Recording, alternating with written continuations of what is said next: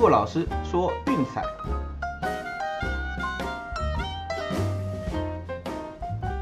Hello，各位观众朋友，大家好，欢迎来到骆老师说运彩的节目。那昨天的预测依然相当不错，小记一下，上礼拜的战绩是十二胜三败。好，那虽然是相当稳健的一个成绩，不过呢，我们这边我们主打的是长期稳定哈，我们我们不做那种像诈骗的那种爆牌方式，所以大家输赢就要开开心心笑一笑，过去就可以让它算了。那我们就继续进行今天的主题啦。OK，那老样子呢，在开之前做一点简单的回顾，先看一下昨天的比赛。第一场呢，亚特兰大老鹰一百零五比九十四击败纽约尼克。那这场比赛双方的防守依然相当的稳健。尤其尼克整场的投篮命中率被压制在只有三成多，所以也让老鹰将系列赛给超前啊。同时我们的小分也稳稳的守住。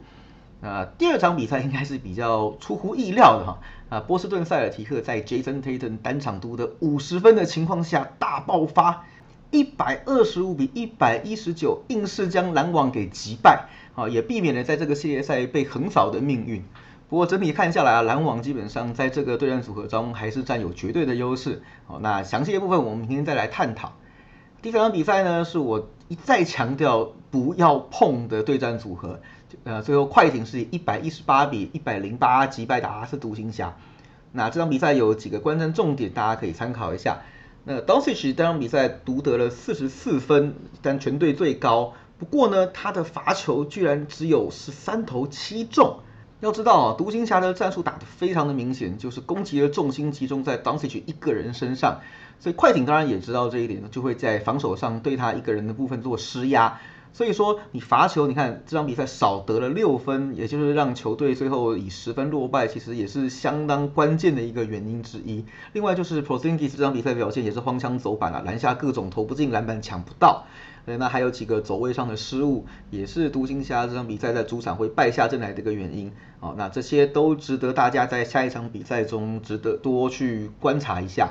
再来就是美国职棒的部分，底特律老虎在 KC m i c e 的带领之下，将洋基前九局的得分压制在只有一分，哦，硬是跟 Gary Cole 拼的不分轩轾。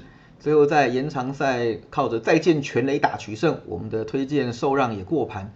那可以很明显的看出来，杨基打线真的是呃问题很大，连延长赛的那一分都是靠对手的爆头送来的，最后才会再见全垒打。嗯，只能说这些点都是未来我们在选择投入指标上可以多多观察的地方。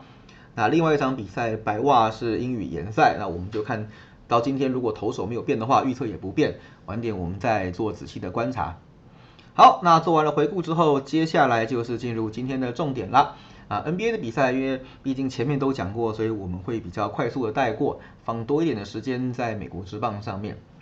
首先是第一场比赛呢，密尔瓦基公路对迈阿密热火。哦，这场比赛看盘分就知道 GG 思密达，热火主场受让一点五变成受让五分，哈哈，那这个应该是非常摆明的说明是什么了？前面应该该讲的都讲过了，那我们今天就不再重复。呃，公路让五分过盘，直接结束这个系列赛。然后第二场比赛呢是金块对拓荒者。哦，这场比赛大分的趋势依然维持了下去，加上前一场比赛最近两队的九次交手七大两小，且是四连大的一个状态。那我们其他东西就都不谈了，大分这个是一定要追下去的，两百二十七大。那另外就是说巨石理论的部分呢，我呃我们先简单小记一下。就是今年季后赛到目前为止，如果你采用锯齿理论去做投注的话，目前的战绩是五胜三败。呃，锯齿理论的定义我再重复一下，就是在实实力相近的对战组合当中去买前一场输球的一方过盘。好，那实力接近的定义呢，我们先把暂时定义为就是谁主场就能够让分啊，表示说双方的实力在伯仲之间。那这个对对战组合看起来是非常吻合这个条件的。所以就是在这种这样的策略之下，我们依然去推荐就是拓荒者让四分过盘。好，那既然别忘了主要还是大分啊，拓荒者让四分，大家可以就是参考一下哈。呃，可能做小一点点的投资。毕竟这个巨石理论这个是依据大数据归纳而来的，就是非常的时长的时间，非常大的样本数统计下来，照这样的策略走会是个正义币的决策。好，那第三场七六人对巫师的比赛，我想还是一样了哈，就是七六人虎头蛇尾这点是非常明显的趋势。那我们到客场之后做一点数据上的检查。费城七六人本季客场第一节的得失分是二十九点四比二十六点八，嗯，看起来整体依然是相当的不错。那华盛顿巫师在主场第一节的表现呢，则是二十九点六对三十一，好，就是得失分的表现上，它看了起来就是第一节的部分，如果没有意外的话，依然是七六人能够掌控的节奏为主。那我们同时，我们也把七六人最近二十场客场比赛的样本拆开来检视哈。七六人最近二十场客场的比赛，第一节让分盘战绩十四胜六败，我依然是高到相当恐怖的。也就说明这支球队在开场的时候能够比较快速的进入状况，取得先机。那后面怎么样？嗯，我们就听天由命啦。所以我说这场比赛我们的推荐依然摆在第一节，费城七六人第一节让一点五分过盘。那后面的嗯，我们就选择不碰。啊，最后一场比赛呢，犹他爵士对曼菲斯灰熊。哦，这场比赛到客场的爵士让五分，那大小分则是上调到了两百二十四。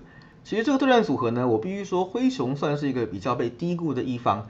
我们来看这一季两队的交手哈，虽然说爵士取得了四胜一败账面上的战绩优势，不过呢，让分盘却是灰熊三胜两败，表现较佳。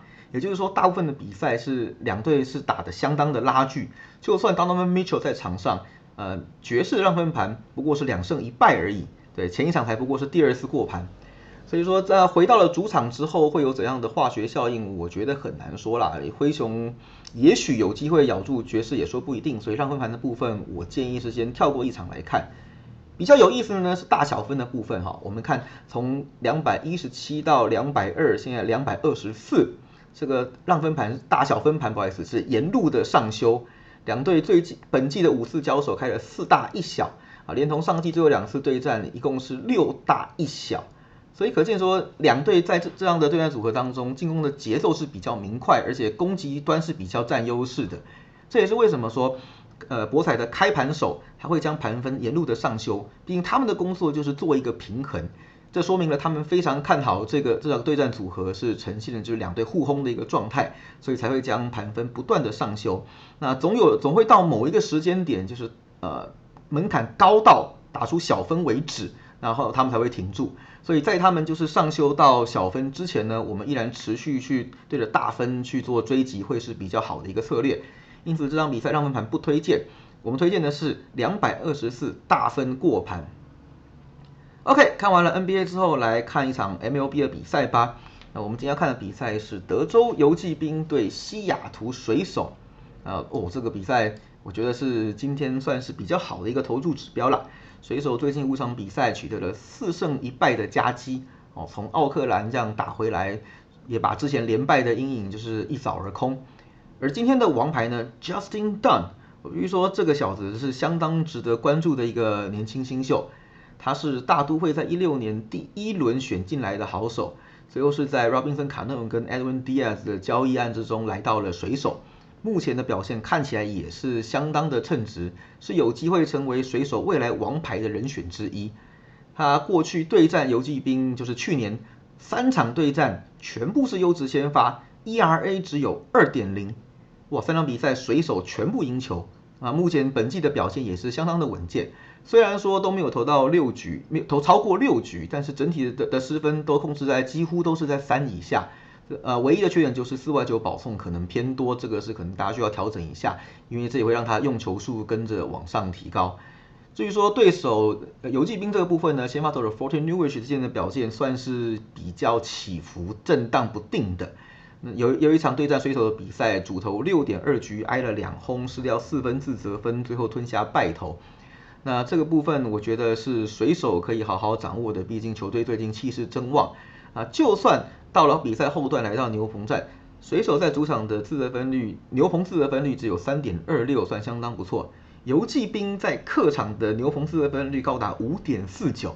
也就是说，就算 Justin Dunn 投的局数不长，进入牛棚战的话，水手依然是占有优势的。好，毕竟这是不可多得好机会，就是主场去面对一支就是实力同样很弱的对手。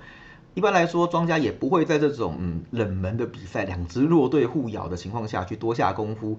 所以我认为说这场比赛我们还是可以看好水手能够再下一城取得胜利。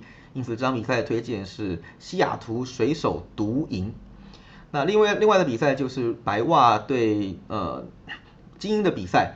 如果说先发投手依然是开口对 Harvey 的话，那我们的预测是不变，是让白袜让一点五过盘。